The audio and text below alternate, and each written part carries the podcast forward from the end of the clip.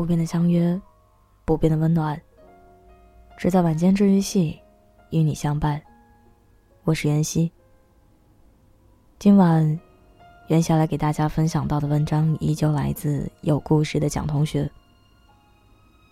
虽然我失去了你，但还是忘不掉你。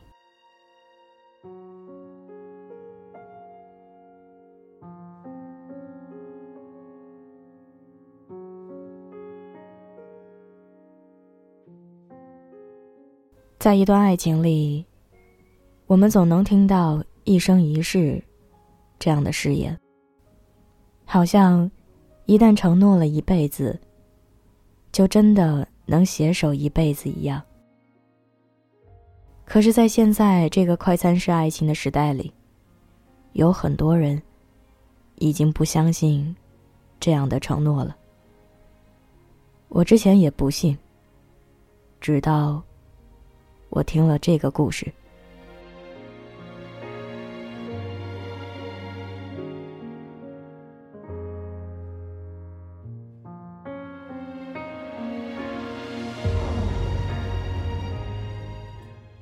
我每天在后台，都能看到很多读者给我发来的形形色色的故事，但像他那样发来上千字故事的人，是第一个。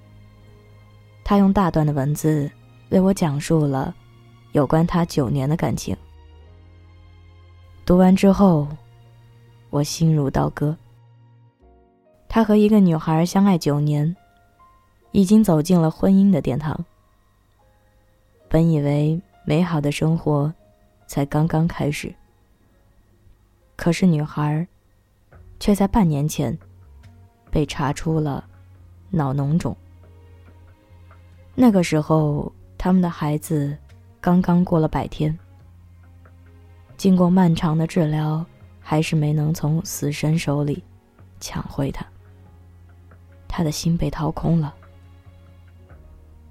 孩子那么小，他除了坚强，好像别无选择。他每天都会梦到他，梦见他笑。梦见他们一起去稻城亚丁。梦见他牵着他的手，也梦见他安静的嘱咐他，要好好活下去。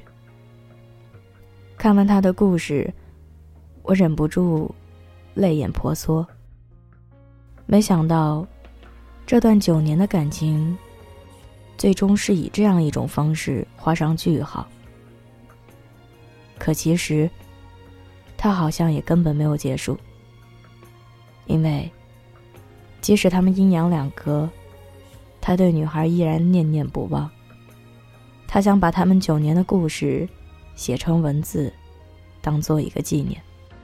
后来我跟朋友说起这件事儿，他说：“女孩虽然不幸，但也是幸福的。虽然他离开了，但男孩一直牵挂着她。”死亡并没有阻隔他们，反而让他们的心靠得更近了。是啊，虽然你不得已离开了我，但我永远都会记得你。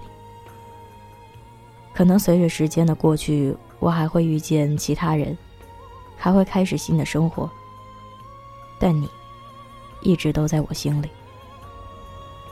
就像那封很感人的三行情书写的一样：“青梅枯萎，竹马老去。从此我爱上的人，都像你。”男孩有一句话让我印象深刻。他说：“死亡不会将我们分开。以后的日子里，我会一直记得他。她是我的妻子。”是我孩子的妈妈。其实他说的没有错。真正的死亡是世界上再没有一个人记得你。而倘若你一直活在爱你的那个人心里，那你就会永远存在着。他的故事让我想起了我前天去看的电影《寻梦环游记》。也是至今唯一一部让我在电影院就哭出声的电影。《寻梦环游记》由迪士尼电影工作室和皮克斯动画工作室联合出品。影片讲述了墨西哥鞋匠家庭出身的小男孩米格，自幼热爱音乐。他希望能和偶像歌神德拉库斯一样，创造出打动人心的音乐。但家族却认为自身被音乐诅咒，因此禁止演奏音乐。他为了追求自己的梦想，开始反抗家庭的禁锢，在亡灵节开启了一段奇幻旅程。在故事的前半段，我一直为米哥能否实现他的音乐梦想揪着心。我希望他能拿起吉他参加广场比赛，甚至希望他能够离开这个有点专制的家庭。这部看起来像是一个追逐音乐梦想的电影，其实却不仅仅如此。米格在追逐音乐的过程中经历了一系列怪事。因此，他来到了一个五彩斑斓又光怪陆离的神秘世界。在那里，他遇见了魅力十足的落魄乐手埃克托。他们一起踏上了探寻米格不为人知往事的奇妙之旅。随着电影情节的深入，我发现，原来这部电影的深意在于它让我们顿悟了生命中真正重要的东西是什么。也正是因为体会到了电影的内涵，所以才没忍住被感动的一塌糊涂。其实，《寻梦环游记》的故事发生在以墨西哥亡灵节为背景的两个截然不同的平行世界里，也就是活人世界和亡灵之地。每一年，在绝大多数时间里。这两个世界是各自独行，但又和谐并存的。但有那么一天，这两个世界又会以一种奇妙的方式连接在一起。那一天，就是亡灵节。正如《寻梦环游记》导演里昂·克里奇说的：“亡灵节就像是一个能够跨越生死界限的家族团圆日，但它的主旨不是哀悼。”而是庆祝，在这一天里，人们会缅怀那些故去的家族成员和心中所爱之人，只为将他们牢牢记在心中。这不禁令我有点感慨。其实，只要活着的人还记得那些逝去的人，那些逝去的人就能够在另一个世界像生前一样载歌载舞的享受生活。我们总觉得。死亡是很恐怖的一件事，可令我感动的是，皮克斯却以米格的视角向我们展示了极其色彩绚丽的死亡世界。在那里，因为被爱他们的人眷顾，所以他们的生活灯火通明，色彩斑斓。我很认同影片向我们传输的一个思想，他认为，活着和死亡。从来都不以肉体为分界点，而记忆才是。的确是，倘若逝去的人一直被铭记，那么他就没有真正的和我们告别。原来在生活内外，记住所爱之人永远都很重要。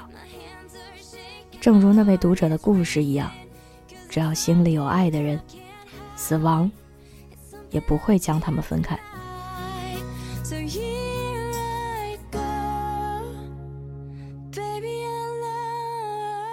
容颜一老，时光一散。愿每一位长颈鹿都能记得，晚间治愈系会一直在这里伴你温暖入梦乡。感谢你的收听，我是妍希，晚安，好梦，吃月亮的长颈鹿们。新浪微博请搜索 “ng 袁熙”，电台 QQ 群请加。三二一七零九一八三，微信公众号请搜索“晚间治愈系”。如果你喜欢本期节目，请不要忘了点赞、转发、加评论哦。